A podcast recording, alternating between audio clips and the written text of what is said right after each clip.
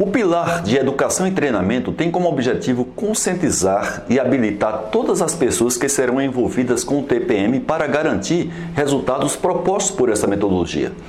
Em outras literaturas, este pilar é considerado básico. Em função das atividades desse pilar servirem de apoio aos demais pilares que influenciam diretamente a eficiência global do equipamento, eu costumo tratá-lo como um pilar de apoio ao TPM. Na grande maioria das empresas, os profissionais de recursos humanos são os responsáveis por este pilar, embora já tenham sido envolvidos desde o início pois serão responsáveis diretos para revisar a descrição de cargo dos operadores, incluindo as novas atribuições que terão na prática do TPM. Outras atribuições serão apoiar as áreas de produção e manutenção no desenvolvimento e execução dos treinamentos de todas as pessoas envolvidas em todos os pilares, onde a maior carga de treinamento maior será para mantenedores e operadores. Um plano de educação e treinamento deve ser desenvolvido para quê?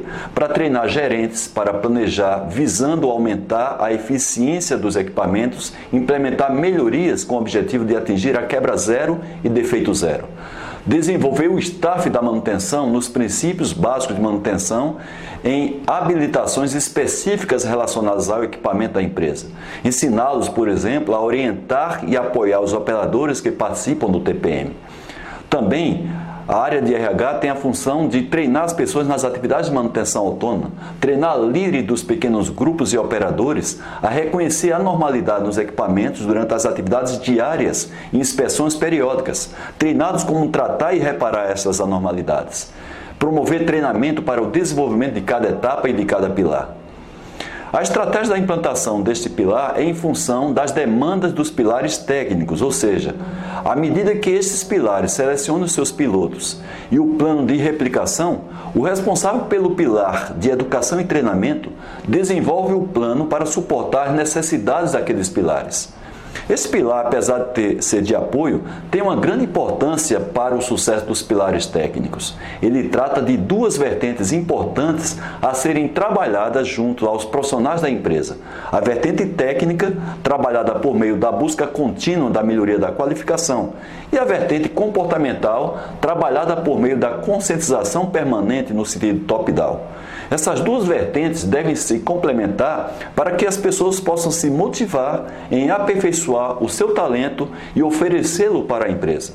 É um trabalho coordenado pela área de recursos humanos, mas conduzida pelas lideranças das áreas.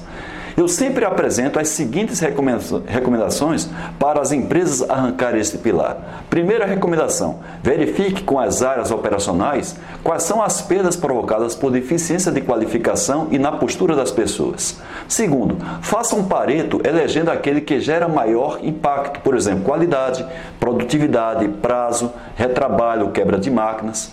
Terceira recomendação: desenvolva uma matriz colocando uma coluna em uma coluna as habilidades requeridas para as atividades que provocaram tais problemas e na outra o nível de qualificação de cada pessoa envolvida na tarefa. Elabore e execute um plano para complementar as qualificações mais defasadas. A outra recomendação, verifique a eficácia das ações implementadas, levante os resultados e estenda a prática para outros problemas de acordo com o pareto desenvolvido anteriormente. Para mais informações sobre o TPM, entre em nosso site. Nele você encontra o maior portal e o mais completo produto digital sobre o TPM. Tchau!